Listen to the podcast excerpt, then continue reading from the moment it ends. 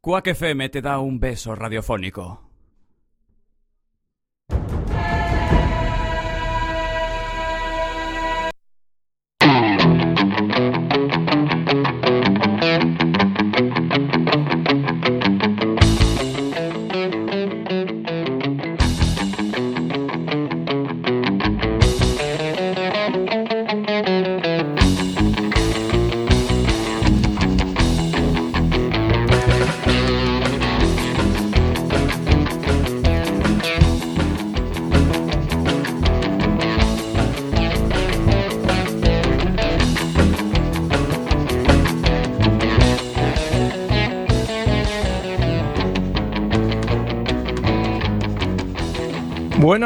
Muy buenos días a todos queridos oyentes. Nos encontramos un día más en el estudio José Couso, en la emisora comunitaria Cuac FM, un programa de Radiantes FM con una nueva sección, un nuevo nombre.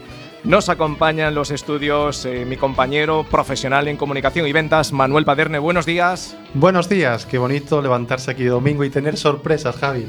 Porque hoy tenemos, eh, vamos a hablar de formación, tenemos dos invitados extraordinarios que eran Manuel Carneiro, director general de IFE, y Fernando Suárez, que ahora lo tenemos aquí. Buenos días, Fernando. Muy buenos días. Pero nos has traído una nueva invitada al programa. ¿Quién es? Pues es mi chica, es María Almodóvar. Hola, María. Hola, María. Un placer tener aquí a una mujer con nosotros. ¿A qué te dedicas, María? soy periodista en el grupo Correo Gallego y, y nada, no, no sé para qué dije al llegar que era periodista porque me habéis metido en un embolado, ¿eh? Bueno, a ver, a ver, entre tú y yo. Y si me llegas a decir que eres otra cosa, hubieras entrado igual en antena. Un Vale. placer tenerte aquí con nosotros. Javi, tenemos una sorpresa que hemos puesto por redes sociales que íbamos a poner un nuevo programa, ¿no? Un nuevo nombre. Un nuevo nombre tenemos y el nombre... ¿Lo decimos, Manuel, ya? ¿Qué te Dilo, hombre, venga. Supérate. Supérate. Uy, qué originales somos, ¿verdad? Ha ganado el nombre Supérate. La verdad es que en las redes sociales estuvo muy activa con Reflexiónate, Reflexiológica, eh, distintos nombres. Y al final, pues Supérate es el que va a embarcar directamente este nuevo programa.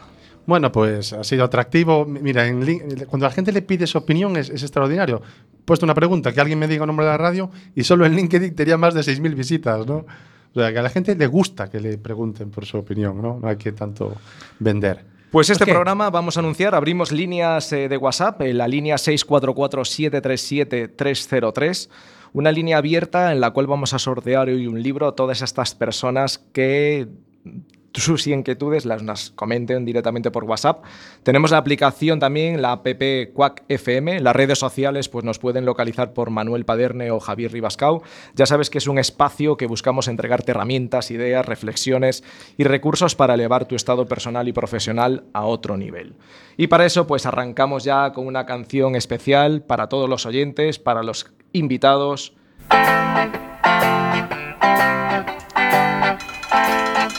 Pues despertamos.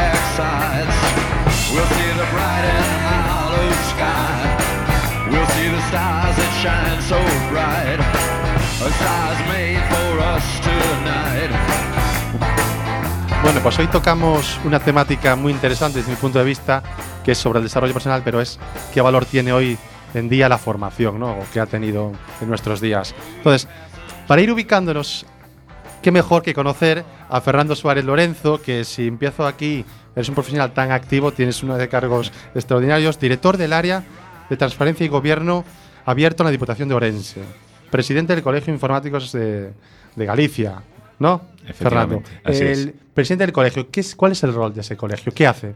Bueno, pues como todo colegio, lo primero que hacemos es, por una parte, defender una profesión, en este caso la ingeniería informática, una profesión eh, todavía relativamente joven, eh, pero todavía desconocida también, ¿no? Una profesión que, desde nuestro punto de vista, está cambiando el mundo, cada vez estamos en un mundo más tecnológico, pero que todavía la gente no percibe cuál es el valor, ¿no? Parece que la informática es prácticamente todo, pero los ingenieros en informática, ingenieros e ingenieras en informática, lo que estamos haciendo es sentar las bases de este progreso tecnológico. Pero es algo muy demandado. Entonces, ¿por qué la gente hoy no la conoce? ¿Cuál es- ¿Por qué estás diciendo ahí que no la conoce hoy? No la conoce porque parece que informático es cualquiera que sabe mm, algo de tecnología, ¿no? Y los ingenieros e ingenieras en informática, pues vamos un pasito más allá, ¿no? Tenemos una formación exhaustiva, pues hablando del tema del programa, una formación muy exigente, una formación que, bueno, pues casualmente yo empecé a, escasos metros aquí en lo que es la Escuela de Aparejadores. En aquel momento eh, estudiamos diplomatura y licenciatura en informática. Sí. Pero que todavía pues, no está calando en distintas eh, eh, estructuras de nuestra sociedad, como pueden ser las administraciones públicas, como pueden ser distintas empresas, pero que poco a poco va, va asumiendo el rol o el papel que, que entendemos que debería de tener en una sociedad moderna como es la nuestra. ¿Y de- eh, tú cuántos años llevas ahí? ¿De dónde viene esa pasión por la informática? Bueno, realmente fue un poco casualidad. Eh, yo no tenía esa vocación de estudiar informática en su momento, pero sí que es cierto que cuando acabé COU y tenía que tomar la decisión, parecía que la informática empezaba a despuntar, parece que era una profesión de futuro. Mis padres me animaron, tuve también la fortuna de, de que un amigo de mis padres, que a, la postre fue rector en la Universidad de Santiago, Juan Casares, pues también tenía esa visión de, de la importancia que podía tener esta profesión en el mundo futuro y tomé esa decisión, de la cual obviamente no me arrepiento para nada. Es una profesión apasionante, es una profesión que, como decíamos, está llamada a cambiar el mundo y está llamada a cambiar el mundo en todos los ámbitos. Eh, No solo la informática porque sí, sino eh, está, pues, digamos, dispuesta, está abierta a colaborar en todos los ámbitos de nuestra sociedad, ya sea sanitario, educativo, formativo, eh, periodístico, en cualquier ámbito, cada vez la informática tiene más peso y más presencia. Estoy de acuerdo contigo, además en la parte profesional de ventas estoy en el área de ciberseguridad, todo estoy contigo en que es un mundo de futuro y de presente, evidentemente. Eh, contabas antes aquí, en- antes de, de estar en los estudios o estar aquí al inicio, que había una cosa que estaba, querías plantear que era el pensamiento computacional. Explícanos qué es eso. Sí, vamos a ver. Es una de las cosas que, intentamos impulsar desde el colegio. ¿no? Eh, creemos que es absolutamente necesario que los niños y niñas se formen desde pequeñitos también en lo que es la informática. ¿no? Del mismo modo que los enseñamos a leer y a escribir en un mundo más analógico, es necesario que también sepan cómo funcionan los dispositivos a los que tienen acceso prácticamente desde la cuna, ¿no? Pero que sepan usarlos no solo como meros consumidores, sino que también sean capaces de saber cuál es el funcionamiento interno e incluso construir aplicaciones para ellos. Aplicaciones en todos los ámbitos, como decía antes, ¿no? que, que afectan la informática en nuestra sociedad. Muchas veces hablamos equivocadamente de los nativos digitales, Sí. empezamos a, a hablar también de huérfanos digitales, de niños y niñas que no tienen este referente eh, de sus padres y madres que los dirigen en esta enseñanza, pero a veces lo que estamos eh, generando son pues casi, eh, diríamos, eh, analfabetos digitales, gente incompetente porque no tienen esas habilidades para eh, conocer exactamente las interioridades de esta tecnología. ¿no?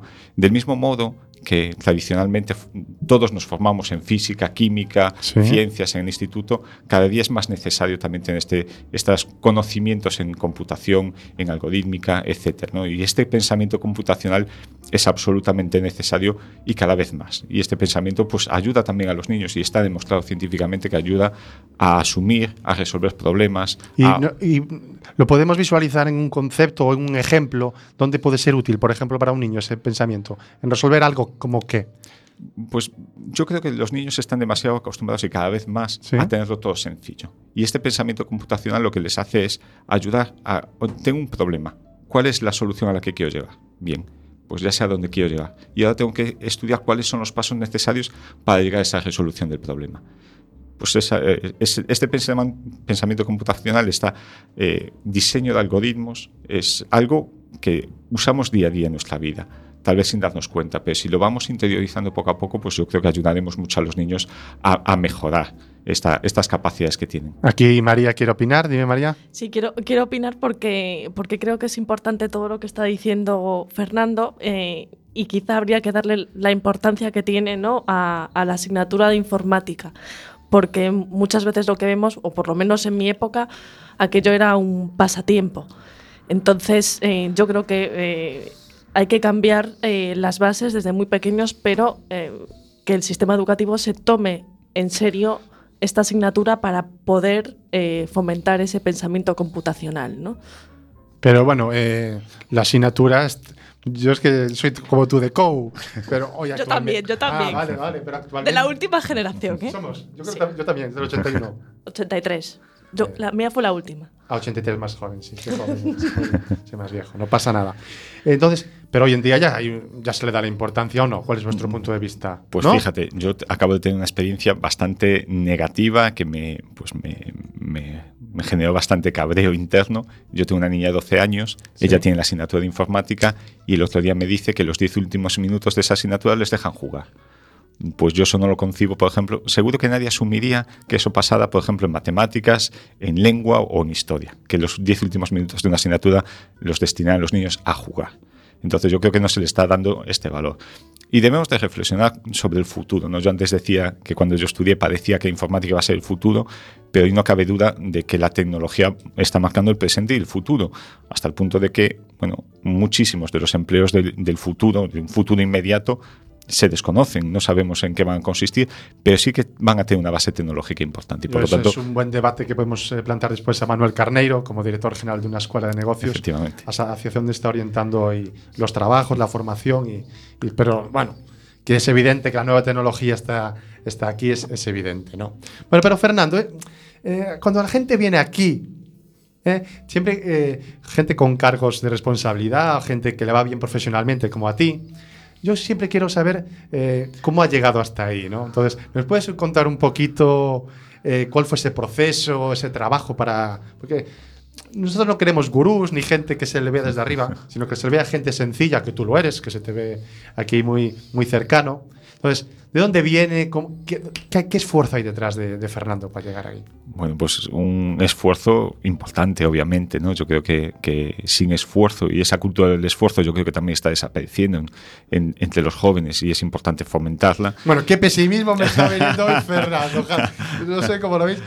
No, no, no, a ver, yo, yo jóvenes- soy eh, realmente optimista de cara al futuro, Ah, en, todo- vale, vale. en todos los sentidos, en todos los sentidos, pero sí que es cierto que creo que los niños y niñas tienen a veces las cosas demasiado sencillas, demasiado fáciles y, y se rinden ante pues, pequeños fracasos. Sí, ¿no? ¿Y eso de dónde viene? ¿Viene de que ellos se lo damos o que los mayores, entre comillas, Mm, Yo, Eh, creo, yo creo que es culpa nuestra, de los mayores, que Ah, les damos bueno, las vale, cosas vale. demasiado sencillas.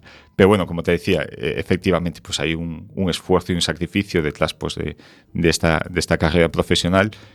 Pero bueno, que, que como decíamos antes, que, que muy satisfactoria al fin y al cabo, ¿no? Como decía, yo estudié informática aquí en Coruña. ¿y cuál fue tu primera oportunidad profesional? Eh, Pues mi primera op- oportunidad profesional fue cerquita de casa. Yo soy de Ferrol y a la aún no había acabado la carrera y me llamó un amigo que pues en su empresa necesitaban una persona para, bueno, para programar eh, DVDs, o sea, bueno, CDs todavía de aquella. CDs, CDs todavía mía. de aquella. ¿Qué año, C- qué CDs multimedia, esto debió ser el 96 aproximadamente. bueno, el DVD ahí era, el CD era lo No, más. lo, más, efectivamente. Y entonces empecé a trabajar en el CIS, en Ferrol, diseñando pues, aplicaciones multimedia para, para empresas, de, principalmente del sector eh, marítimo. Eh, de ahí di el salto a, a Santiago. Cuando se creó Meteo Galicia, empecé a trabajar en el Centro de Supercomputación de, de Galicia, eh, con un proyecto también muy ilusionante, como, era, como decía Meteo Galicia, algo totalmente novedoso, que empezamos tres personas, y de ahí ya di el salto a la administración. Aprobé una posición y me incorporé a la O Junta sea, de Galicia. trabajabas y opositabas. Efectivamente, trabajaba y opositaba. Por eso estás diciendo que los niños hoy lo tienen muy fácil o cómo va esto. ¿Y cómo se, cómo se organiza alguien para, para trabajar, opositar? y- Bueno, pues yo un poco, como decía antes, te tienes que fijar esta- estas metas y, y ver cuáles son los pasos a, a seguir. ¿no? Yo creo que también un poco la gente que estudiamos ingeniería, pues lo que usamos es ese ingenio, pero también tenemos un pensamiento bastante estructurado. ¿no? Entonces eso también nos facilita la organización de nuestro tiempo. Y Bueno. bueno, eso es absolutamente fundamental. Pues ya, ya me voy quedando con, con ciertos tips, ciertas ideas que nos estás aportando a toda la comunidad que nos está escuchando. Pues hay que ser organizado, el trabajo es exigente, hay que ir, hay que saber que las cosas llevan su tiempo, pasito a pasito. Y obviamente la formación. La formación Y en continua. computación veo que es imprescindible. Hay una cosa que, que he oído muchas veces de una persona que yo admiro, que es Chris Garner, no sé si lo conocéis, Sí. le hicieron una película que es En busca de la felicidad, que decía, vende donde están comprando.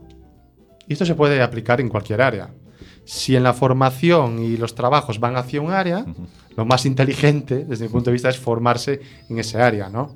Pues, le preguntaremos también a, a Manuel, a, a Manuel Carneiro, pero ¿hacia dónde crees que se- cuáles son las hoy las formaciones un poquito más demandadas? O- Bueno, en nuestro ámbito, que es Sí. obviamente que yo mejor conozco, lo apuntado hasta el principio, ciberseguridad. Sí. Ciberseguridad, eh, cada vez hay más eh, necesidad de profesionales con amplias competencias y una formación muy exigente y muy estricta en, en este ámbito, pero también otros campos que están despuntando, todo lo que tiene que ver, por ejemplo, con Big Data, con inteligencia artificial, con machine learning, con robótica, son campos en los que se demandan muchísimos profesionales. Nosotros tenemos la fortuna de tener una profesión que no tiene paro, eh, que la demanda de profesionales es altísima y que por lo tanto, pues ahí prácticamente en cualquier ámbito hay demanda de, de empleo.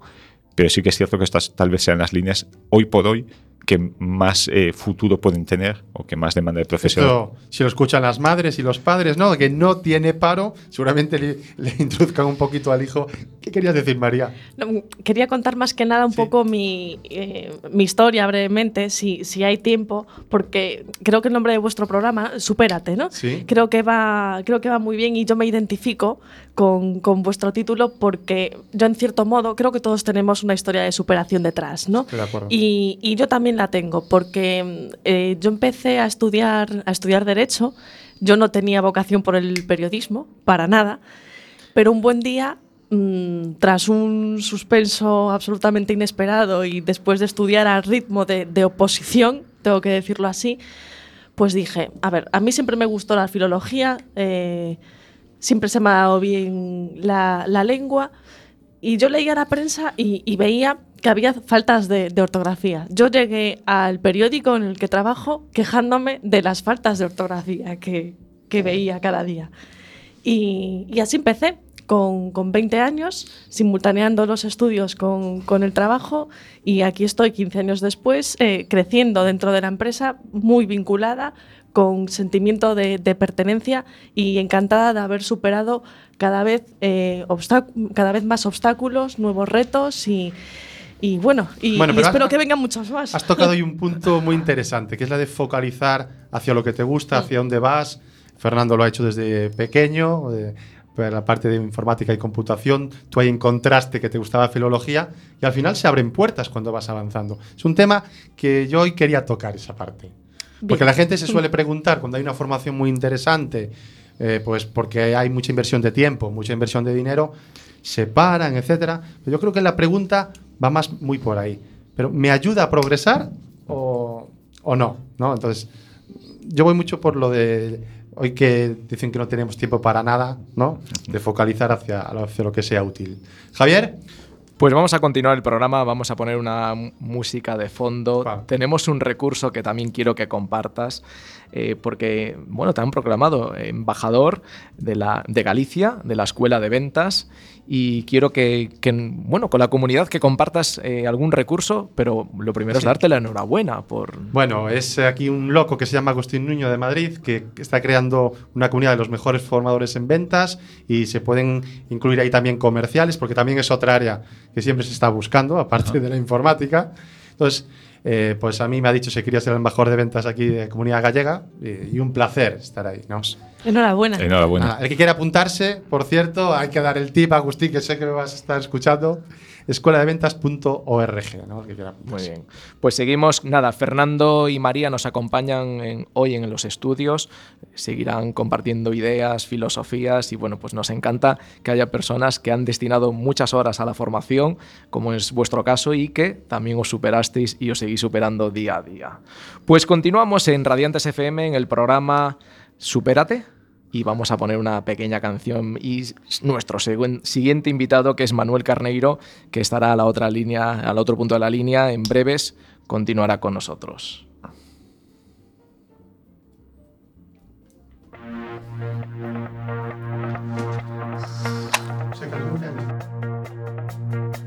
I did my best to notice when the call came down the line.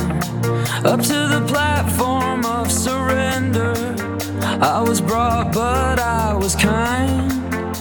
And sometimes I get nervous when I see an open door. Close your eyes, clear your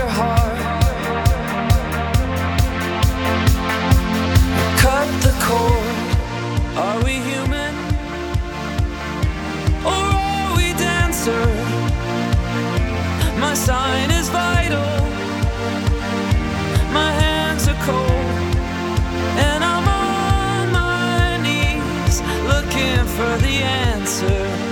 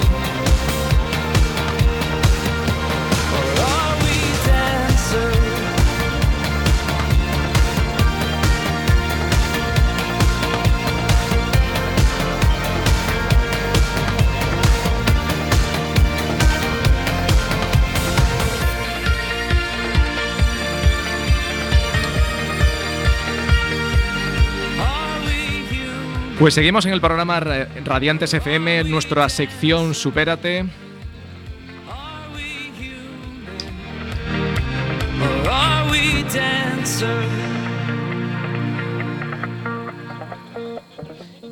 Y como sabéis, tenemos nuestra línea abierta. eh, repetimos el número para que nos envíen los WhatsApps al 644-737-303. Y hoy estamos hablando de formación, la importancia de la formación Y para ello, pues tenemos a Manuel. Vamos a presentar a nuestro siguiente invitado, que está a la otra parte de la línea telefónica, que en este caso es Manuel Carneiro. Buenos días, Manuel. Buenos días, encantado de estar con vosotros. Muchísimas Pues- gracias por llamarme. Para nosotros es un placer porque llevas más de 20 años en formación, nos explicarás, iremos desgranando un poquito tu, tu parte profesional. Sabemos que eres el director eh, general de IFE, de Business School aquí en, en la provincia de La Coruña, que has formado a cientos de personas y másteres en otros programas. Y bueno, tenemos distintas preguntas para hacerte. Y bueno, lo primero es preguntarte cuál es el perfil de persona que busca formarse en vuestro centro, eh, Manuel. Solemos comentar, muchísimas gracias por, por la oportunidad que nos dais de, de poder mostrar qué es lo que hacemos. Eh, una escuela de negocios es una entidad dedicada a la formación. Habitualmente se suele diferenciar entre lo que es la formación y la educación. La educación corresponde a las entidades que dedicándose a ello lo que tratan es de transformar a las personas en distintos ámbitos de, sus características y en contraposición hay otras entidades que nos dedicamos a formar específicamente en temáticas muy concretas. Ya más específicamente, la universidad, los institutos, los colegios son entidades que se dedican a la educación. Nosotros nos dedicamos a la formación, es decir, a esa situación posterior cuando ya hay una inserción en el mundo laboral y por tanto las personas que acuden a una entidad como Infeliz School lo que pretenden al menos son tres, tres vías de actuación. La primera, formarse en aquellas temáticas donde en los lugares donde se profesa la, educación por las distintas razones no han conseguido obtenerlo, pues eh, lo que se llama formación, por ejemplo, de posgrado. La segunda es eh, toda aquella formación que permite una mejor inserción en el mundo laboral. Hemos finalizado hace un, par de días, en esta semana, que ya finalizó, nuestra séptima ya feria de empleo y formación, donde pues, hemos conseguido que viniesen más de 500 personas y ha habido pues, una gran cantidad de, de- registros en cuanto a la cercanía y, conexión entre empresas y posibles profesionales que se tienen. Y la tercera tiene que ver con el progreso profesional. Es decir, hay personas en nuestra organización, en nuestra escuela de negocios, que lo que buscan a través de los distintos programas, específicamente de los másteres, es progresar en su puesto laboral a través de una formación muy específica. Esas serían las tres características o las tres orientaciones que suele tener una escuela de negocios. Bueno, Manuel, y bienvenido. Sabes que está aquí en el estudio, creo que lo conoces a Fernando Suárez, ¿no? Dios, es un muy buen amigo, una bellísima persona y un grandísimo profesional. Un orgullo y un honor estar a su lado. ¿Es eh, docente también o no? IFE? Sí, es, es, es el director de uno de nuestros másteres, del máster de dirección de proyectos y organización empresarial y vamos, una persona representativa, como ya sabéis, decano de un, ilustro, un ilustre colegio de ingenieros informáticos, persona destacada y en este momento... pues, Bien, bien, veo que lo conoces bien. Bueno, y nos ha traído una sorpresa, ¿sabías? Esto lo- nos ha traído a su pareja, que es María, que es periodista. Oh, sí, es periodista. Encantado. Hola, hola Manuel, ¿qué Hola tal? María, ¿qué tal? ¿Cómo estás? Encantado de, de hablar contigo. Igualmente. Además, con el correo gallego. Efectivamente, tú estás vinculado a esta casa. Sí, sí, mucho además y, y encantadísimo además de, de estar vinculado. Bueno, Manuel, pues como el tema hoy es la formación y llevas eh, tanto tiempo en ella, eh, ¿me ¿nos puedes decir qué evolución has visto de cuáles eran las formaciones más destacadas hace 20 años y hacia dónde se lleva hoy la formación? Pues la verdad es que yo parte de un bagaje determinado, empecé en su momento, pues incluso en, una entidad que en este momento está siendo muy reconocida como primer colegio privado en, España, en el ranking que, que elabora todos los años el mundo, es un ranking prestigioso. Yo empecé siendo docente en el Colegio Manuel Paletero en Santiago y a la par pues en la Universidad de Santiago por la primera titulación que yo obtuve, que era una titulación que en aquel momento era una licenciatura en filosofía y eh, posteriormente obtuve también una, una titulación en economía y posteriormente un doctorado. Y posteriormente tendrás más. Sí, otros posteriores que tienen que ver también con eh, el ámbito de las escuelas de negocios. Es decir, estoy vinculado a la, a la educación y a la formación desde hace muchos años. ¿Qué evolución he visto yo? Bueno, la verdad es que anteriormente la educación, ya más eh, diferenciada de la formación, era como más amplia, es decir, había un tratamiento mucho menos técnico y mucho menos enfocado a temáticas muy específicas. Actualmente, pues eh, sobre todo en una escuela de negocios, tiene que ser vinculado directamente a lo que es la especialización. Una persona que quiere especializarse en finanzas no puede tratar otros temas con tanta hondura, con tanta profundidad, sí temas empresariales, pero se tendrá que centrar en temas estrictamente financieros. En aquello que lo que es muy experto, por ejemplo, nuestro querido amigo Fernando, nuestro común amigo Fernando, los temas, las temáticas de proyectos, las temáticas de tecnología, lo que tiene que ver con el software, con, con todo lo que actualmente está más en boga, pues aparte de estar, como, como comentábamos, en un momento álgido, exige unas preparaciones y sobre todo unos profesionales muy concretos. Vale, va muy orientado a temas concretos, nuevas tecnologías, pero toda escuela tiene un lema. Escucha esto, Manuel. Si se fijan bien en la inscripción que hay debajo del obispo, dice non sibi o no para uno mismo. Resume la filosofía del Saint Benedict. La sabiduría que se adquiere aquí tiene que ser empleada para el bien común, no solo para el beneficio propio. Y por último, finis origine pendet. Esas tres palabras las llevan escritas en sus corazones, bajo el escudo del Saint Benedict. Manuel, esta, para ubicar a los oyentes, eh, esta, esta película la conoces bien, ¿no? Es una película que conocemos tú y yo, que conocemos muy bien, que hemos compartido además muchas reflexiones a, a- a- a raíz de ella, película que se titula El Club de los Centuriones, y donde, bueno, pues en un colegio determinado se dan unas circunstancias específicas, sobre todo muy basadas en lo que es la concepción de esta, de esta institución sobre la educación, una educación completa, amplia, de raíz clásica, griego, latín, Sí, pero habla- hablaba de un lema, ¿no? Que una escuela Sí, como sí. San Benedict tenía que hay que utilizar la formación para el bien común. ¿Cuál es el lema de IFE? ¿Cuál es esa historia?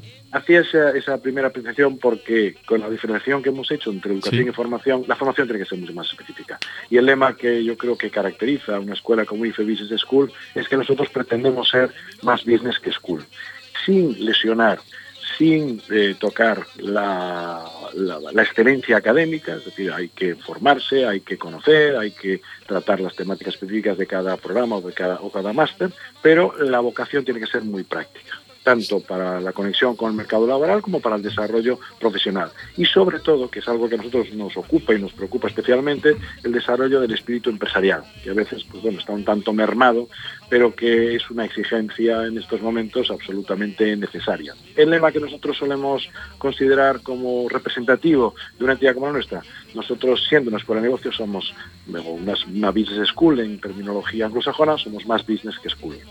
Muy bien, aplicación empresarial eh, de la formación. Fernando, ¿te reías? ¿Querías comentarle algo aquí a Manuel? No, no, que va, simplemente porque me encanta la forma que tiene que hablar. Manuel, muy buenos días. eh, Muy buenos días, amigo Fernando. Y gracias Me por- muchísimo oírte. Gracias por las referencias que me hiciste. La verdad es que es, es un lujo tener una escuela de negocios como es la, la IFE aquí en, en Coruña, aquí en nuestro entorno, con una persona que tiene esta visión como es Manuel y que, como decíamos, al final un poco el lema de St. Benedict también era usar esa educación, esa formación para el mejor eh, desempeño de todos nosotros, ¿no? para el progreso de toda nuestra sociedad. Y aquí IFE está ayudando mucho a que Coruña y todo su entorno y el entorno de Galicia, al fin y al cabo, progrese y tengamos profesionales mejor formados, más capacitados y que también podamos despuntar a nivel empresarial. Y lo que apuntaba Manuel es absolutamente fundamental. Recuperar esa esencia de la vocación empresarial y que también pues, desarrollemos un sector eh, dinámico, un sector productivo importante aquí en, en nuestra comunidad. Muy bien, Manuel. eh, hay aquí un tema que hablabas de que esto va por proyectos, formación mucho más específica. Y hay un tema hoy que eh, no sé si lo conocéis o sí que lo conocéis, pero que está muy en boca, que es el tema de la marca personal. Yo no sé qué relación ves entre la formación, marca personal, si lo ves útil para, para la persona que pasa por IFE. ¿Cuál es tu punto de vista? Por poner un dato de carácter cuantitativo, en Estados Unidos y como correlato, sobre todo geográfico, en Hispanoamérica, eh, hay una- un estudio de la UNESCO que dice que los profesionales de estos países, y cito en el caso de Hispanoamérica para que no parezca que tiene que ser necesariamente un país eh, absolutamente desarrollado, como suele Sí. ser eh, considerado Estados Unidos, el- el- los profesionales gastan una media de un 5% de sus ingresos brutos en formación. En España no llega ni al 1%. al 1%. eh, la formación es un elemento diferencial, es un elemento de competitividad, tanto empresarial como personal, y por tanto, en el ámbito personal que tú eh, planteabas, querido Manuel, es eh, vital. Es decir, que estemos al cabo de la calle, que estemos en vanguardia en temáticas técnicas o tecnológicas, es imprescindible, porque si no, va a ser muy complicado que seamos lo suficientemente competitivos como para para tener pues una, una posición como, como persona, una posición como empresa, una posición como, como país destacados. Vale, y vale, tenemos el dato. Eh, un 1% o 5% en países como Latinoamérica o países más desarrollados. Entonces, es un buen punto de debate. ¿Por qué aquí las personas eh, no nos formamos? ¿O no hay tanto, tanta inversión en formación? ¿Será porque la gente considera, me voy a, a, locubrar aquí, porque no es útil para el desarrollo profesional? ¿Piensan que hay otras vías más cercanas? ¿Cuál es eh, el debate? ¿Por qué no, no vamos a formación? Yo tengo mi punto de vista, pero quiero que dé el punto de vista Manuel. En, principio, porque en muchas ocasiones no se diferencia muy bien esa, esa distinción que hay entre educación y formación. Me explico más en concreto. Parece como que cuando uno alcanza pues una, una titulación determinada, ya sea el grado, por ejemplo, incluso un doctorado, todo está ya terminado. Pero claro, estamos hablando en edades entre los 25 o los 30 años y que posteriormente, y máximo en este momento, donde la edad laboral se está ampliando obligadamente por una serie de circunstancias, queda mucha vida por delante. Por lo tiene que haber instituciones, como bien decía Fernando, que se encarguen de ello. Aparte de la propia universidad, tenemos tres universidades magníficas en Galicia, tiene que haber otro tipo de instituciones. Por poner otro dato, en el último ranking que elabora también el mundo, al menos eh, de manera nominal, eh, con respecto a las eh, escuelas de negocio que hay en España, que hay pues más de 70, 80 escuelas de negocio, no aparece ninguna de las que están radicadas en Galicia. Es una cosa llamativa, con lo cual tenemos un déficit como comunidad, tenemos un déficit como, como región o como, país, si lo, si lo queremos, dado que no tenemos ese tipo de instituciones donde alguien puede formarse en temáticas muy específicas con profesionales, en el caso concreto de Fernando, el tuyo, de mucha altura y de gran bagaje que puedan transmitir sus conocimientos. Si eso no lo tenemos, evidentemente perdemos eh, capacidad de maniobra y perdemos competitividad. Bueno, y para empujar un poquito a las personas a que se estarán planteando ahora escuchando, invierto tiempo, dinero, no en una formación, creo que sí, creo que no. Eh, ¿Nos puedes contar un ejemplo tuyo donde te hayas formado y te haya servido para algo o un ejemplo de algún alumno donde Sí, que hayas no. demostrado que de verdad sirve esa, esa inversión?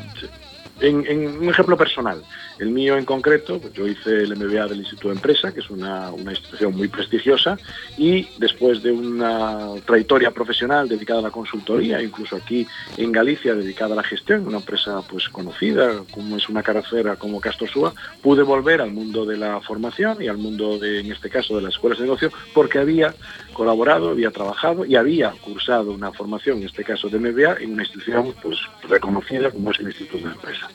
¿Y esto qué quiere decir? Pues es, utilizando un poco que hacemos mucho los profesores de referencia, temas culturales, esto llaman el violín de inglés. Inglés era un gran pintor francés, pero además un gran violinista.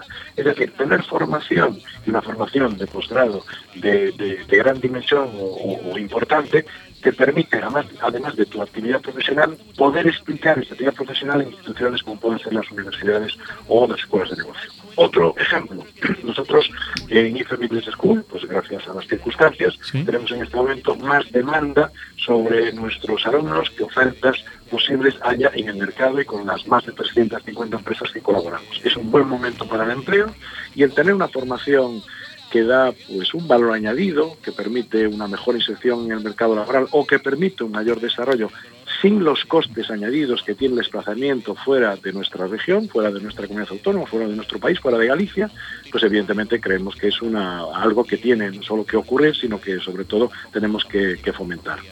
Resumiendo, la formación de posgrado ayuda a un mejor posicionamiento laboral o incluso ayuda a una mejor inserción laboral porque las escuelas de negocio tenemos, entre comillas, la obligación de ayudar a nuestros, eh, a nuestros eh, alumnos a entrar en ese mercado laboral y desarrollarse como, como profesionales. Vale, eso es un buen punto, sin pensar que, lo decíais ya antes aquí muy bien Fernando y María, de que la formación nos ayuda a encontrar esa oportunidad, pero pues hay la otra parte que es la práctica real, que esa tampoco nos la quita nadie, que nadie piense que un título ya genera la experiencia, ¿no? Entonces, María, ¿querías? Sí, quería hacer una reflexión muy, muy breve y es que yo creo que en España seguimos pensando, o muchos siguen pensando, que la formación es cara. Entonces se la plantean más como un gasto en lugar de una inversión. Entonces, mientras no cambiemos esa mentalidad, yo creo que va a ser difícil que mucha gente se, se incline ¿no? a, a seguir ampliando sus, sus estudios. Evidentemente, nadie, lo tiene por qué, nadie tiene por qué hacer un posgrado necesariamente, ¿no? pero sí es cierto que eh, cualquier profesión requiere una formación continua, cualquiera para estar al día. Pero claro, eh, lógicamente hay que, hay que invertir y, hay, y, los profesores, lógicamente, pues eh, tienen que percibir su remuneración, como, como es lógico. ¿no? Nada, simplemente, simplemente. Eso. completamente de acuerdo. Completamente de acuerdo, completamente de acuerdo. Claro. Pues Manuel, eh, me estaban preguntando ahora mismo por WhatsApp eh, directamente. Un formador, es decir, bueno, lo que vamos a considerar es que van a mejorar las condiciones de trabajo. También eh, consideramos que va el rendimiento, la productividad también va a mejorar. Y ahora la siguiente pregunta es: ¿un formador cuánto tiempo tiene que destinar a la formación? Yo te ofrezco un dato que no es eh, eh, exactamente la respuesta a la pregunta que estás formulando. Cuando uno, y tú que los conoces bien, que eres un magnífico docente, tiene que preparar un curso, habitualmente solemos decir que para cada hora de impartición se necesitan como mínimo tres horas de preparación. Esto para la formación no puede ser, porque evidentemente en cuanto a la relación entre las horas de ejecución laboral y las horas de formación no puede haber una equivalencia de ese tipo, ni mucho menos. Pero sí es cierto que el reciclaje es obligado. Yo cuando hice, por poner un ejemplo personal, el MBA del Instituto de Empresa, por, por, eh, por comentarlo, ya era doctor en, en economía y aún así hice un, un posgrado de un año de duración exigente, la verdad, pero que me ayudó sobre todo a recolocar y a reposicionar muchas de las cosas que sabía. Yo recomiendo que cada cinco años hay que hacer un repaso. ¿Por qué? Porque hay nuevas tecnologías, hay nuevas orientaciones, hay nuevas temáticas y por tanto, si uno quiere estar al día, máxime si quiere ser un profesional de vanguardia, es obligado el reciclaje. Si puede ser cada año. Yo, consultoras donde he estado, hacíamos un mínimo de tres o cuatro acciones formativas obligadas cada año, pero claro, también tenemos que estar muy actualizados.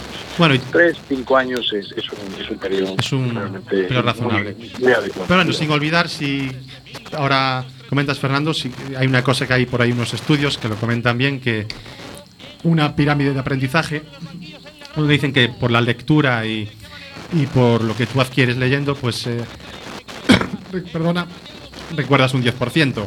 Pero eh, eh, en lo alto de la pirámide está que cuando lo experimentas, lo formas, pues adquieres un 90%. Entonces, cuando estás formando ya, independientemente estás adquiriendo también formación, ¿no? Sí, no, yo profundizar también un poquito al hilo de lo que de lo que decía Manuel, que bueno, lo que también aportan estas escuelas es eh, el hecho de que no sean docentes profesionales como tal, como se conocen por ejemplo en el ámbito universitario, sino que es gente que trae su bagaje profesional a, a impartir también, real. e- efectivamente. Muy por lo tanto, importante, en este sentido también es importante. Y también una pequeña reflexión, también abundando en lo que decía Manuel, y es que el entorno empresarial está cambiando y no tengo aquí las cifras, obviamente, pero sí que es cierto que pues, nuestros padres, nuestros abuelos, al fin y al cabo, eh, por lo general desarrollaron su labor eh, o su trayectoria profesional en una empresa en dos a lo sumo. Eso está cambiando, ¿no? Y cada vez eh, pues lo que estamos yendo a un entorno en el cual pues pasamos por 5 o 10 empresas a lo largo de nuestra vida y cada vez más dinámico. Y por lo tanto esta formación es absolutamente necesaria para podernos adaptar a estos cambios, ¿no? Estos cambios que al final son necesarios y son absolutamente buenos en todos los niveles, para las empresas porque aportan sabia nueva, pero incluso para los profesionales porque también afrontamos nuevos retos y los afrontamos pues con mayor ilusión. ¿no? Bueno, pues Manuel, entonces vamos resumiendo de que hay nuevas formaciones que ya están incorporadas. Tenemos la suerte en Galicia, una escuela de negocios como la vuestra, que hay que enfocarse en aplicación empresarial, docentes que tengan experiencia. Para la gente que nos está escuchando, ¿cuáles son los próximos cursos que tenéis por ahí, que, que están demandando? ¿Cuáles hay por ahí?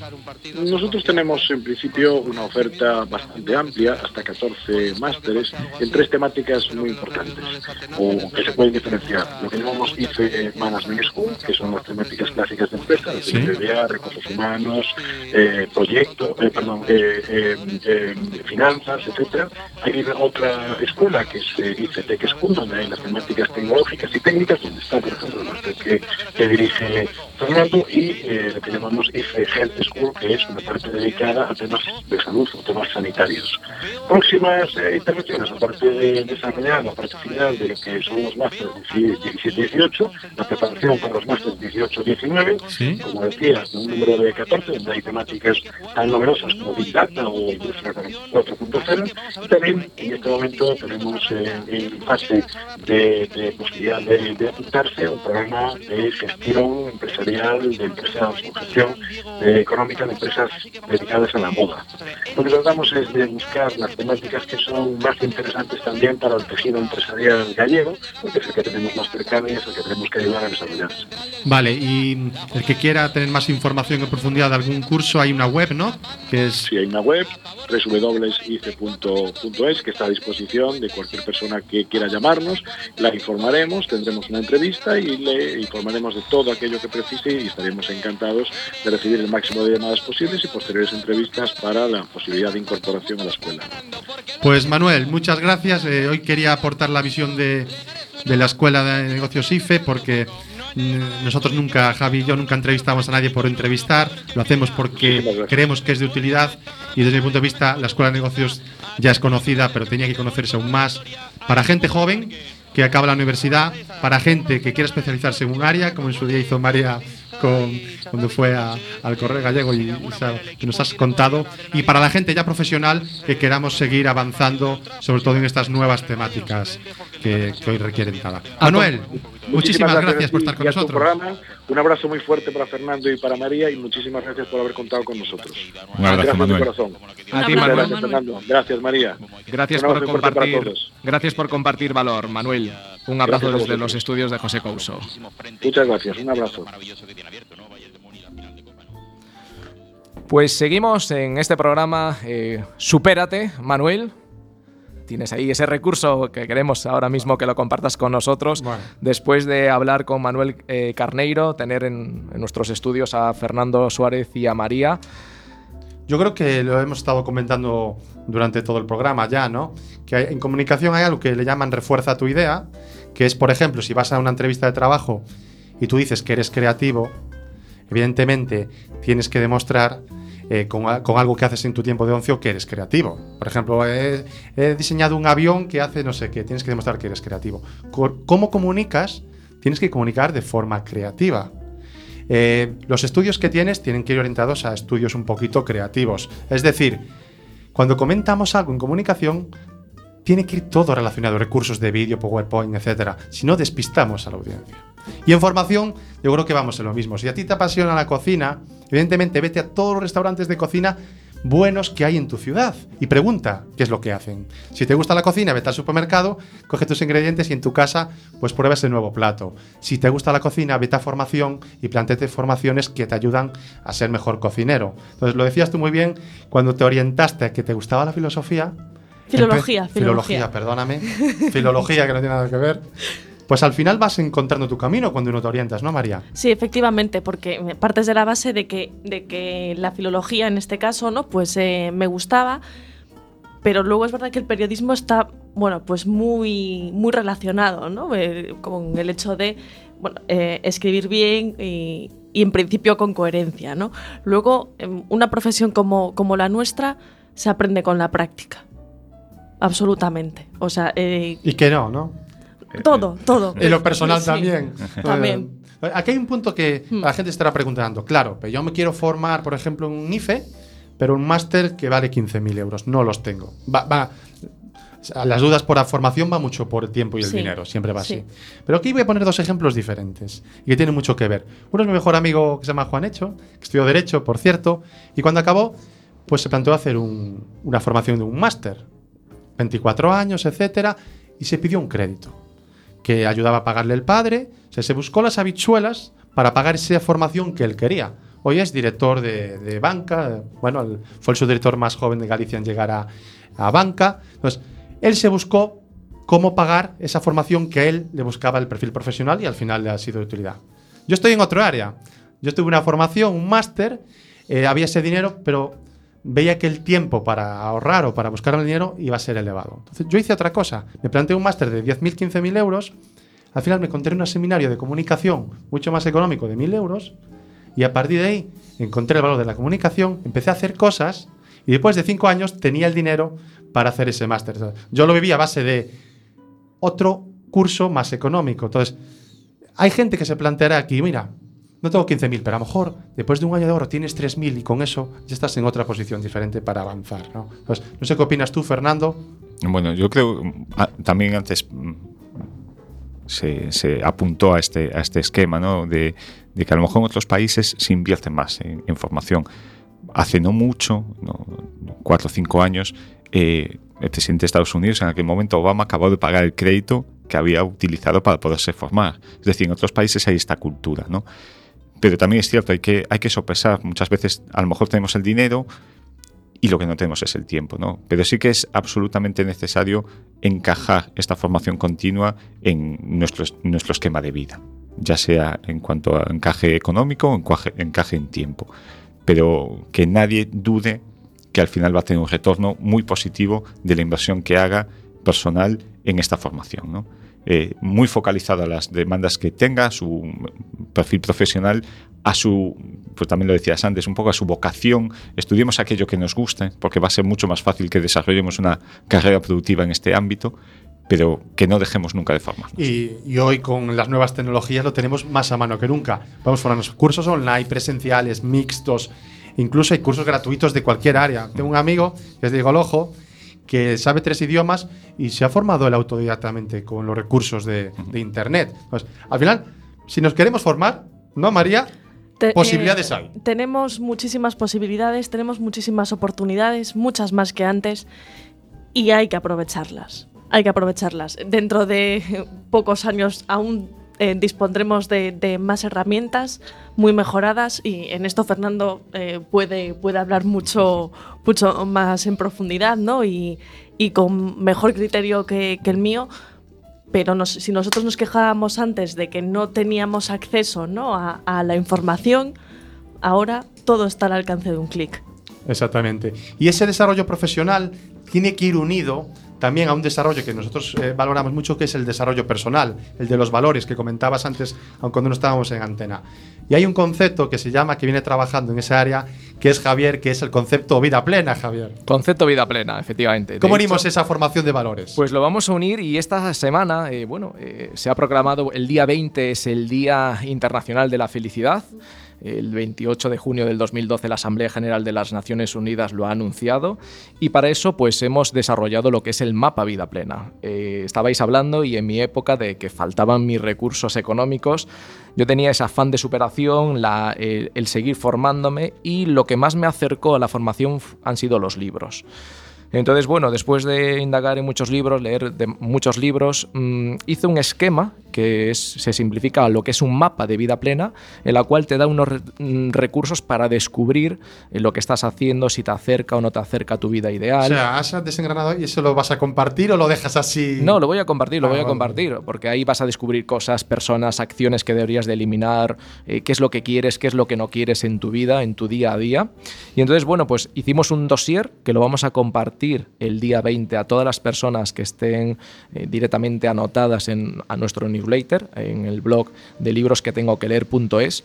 Todas estas personas van a recibir ese dossier para poder desarrollar su propio mapa de vida plena en la cual se van a destinar una hora y cuarto, hora y media, dos horas de su tiempo a reflexionar en su propia vida y va a descubrir directamente pues lo que quiere mejorar tanto a nivel personal como a nivel profesional y me parece muy muy acertado para todo lo que estamos hablando, ¿no?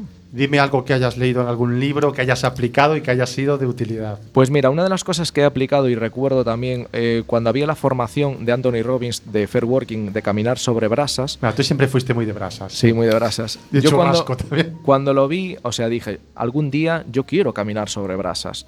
La formación estábamos hablando, pues eran entre 8.000, 10.000 dólares, tenías que viajar fuera de España y al final, pues lo que tú dices, lo visualizas y dices, eh, sé que algún día, pues lo haré y algún día seré ¿Y fuiste? instructor. Y al final fui, pero fui aquí, a España, Ah. a- junto a mi amigo Juan Planes, eh, directamente a la asociación Desata tu Potencial. Y ahí lo que me encontré es que lo practiqué y ahí sacaron todos esos miedos, todas esas cosas que yo tenía en sí, pues lo he podido conseguir, ¿no? Entonces, al final es buscarse, tener esa meta, ese objetivo y luego rodearte de la gente adecuada y estar en esa sintonía y en esa onda. Entonces, tienes que saber qué es lo que quieres, a dónde te diriges, cuál es tu foco y a continuación, pues ir marcando esas pequeñas metas hasta llegar al objetivo final, que es lo que Y tú si no lo sabes, pues a practicar, que es lo que más no se puede avanzar. Bueno, ¿tenías un libro o no? ¿Lo Sí, tenemos un o no? libro. eh, teníamos dificultades al inicio eh, con el tema de las escuchas, entonces lo vamos a mm, todos a lo largo de toda esta semana en las redes sociales, como vamos a compartir esta, esta grabación, la vamos a compartir, pues vamos a decir por las redes sociales quién es el ganador o la ganadora de este libro, que va enfocado a lo que es la educación, es cosa de todos, incluido tú. Nos quedan pocos minutos, vamos a hablar. Espera, espera, pero ya que hay aquí hay invitados, Venga. ese libro va a tener algo especial, lo vamos a dedicar con un- para el que se lo lleve el oyente. Fernando, María, ¿lo podéis dedicar el libro? Le Sí. ponemos ahí un consejito relacionado con, con la temática de hoy. Encantados. Por Eh, supuesto. Pues Eso es lo sí. bonito que es después de 20 años tener un libro y ver.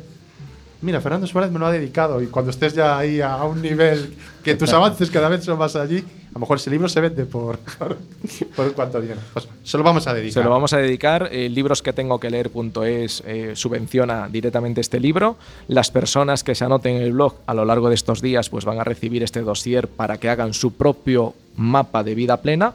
Anunciamos los próximos programas, eh, que es el día 22 de abril del 2018, el 13 de mayo, el 24 de junio. Subiremos directamente la grabación. Y, que estamos acabando. Entonces, como en comunicación hay que recapitular y hay que decir algo, brevemente, 30 segundos, eh, ¿cuál es tu reseña sobre la formación, la utilidad o lo que hemos hablado? Lo que quieras, Fernando. Bueno, pues eh, es complicado, ¿no? Pero a, a- a mí una persona que, que siempre me motivó mucho fue Nelson Mandela, que decía que el futuro de una nación depende de la próxima generación de ciudadanos, ¿no? Y esa generación hay que formarla, hay que educarla, pues un poco eh, compensación, ¿no? De las dos áreas que, que comentaba Manuel antes. Y yo creo que todos tenemos responsabilidad en esta formación, en esta educación, en motivarla, en incentivarla, en promoverla. Y, y, bueno, yo creo que esto es un poco la idea de lo que tiene que, que salir de hoy aquí. ¿Y tú, María, 20 segundos? 20 segundos, pues eh, hay que luchar, eh, hay que seguir invirtiendo, hay que tener muchísima responsabilidad y sobre todo que los padres tomen conciencia mucho más activa en la educación de sus hijos. Pues muy bien, pues así nos vamos, formarse, ayudar a formación, concienciar y muy buen domingo. Programa Supérate, nos vemos el siguiente programa. Gracias por estar ahí un día más, acompañarnos un domingo. Nos vemos el 22 de abril con un nuevo programa que anunciaremos por las redes sociales, la temática. Y ahora, la vida es la vida. Nos despedimos, chicos. Enjoy the life. Bye bye. Saludos.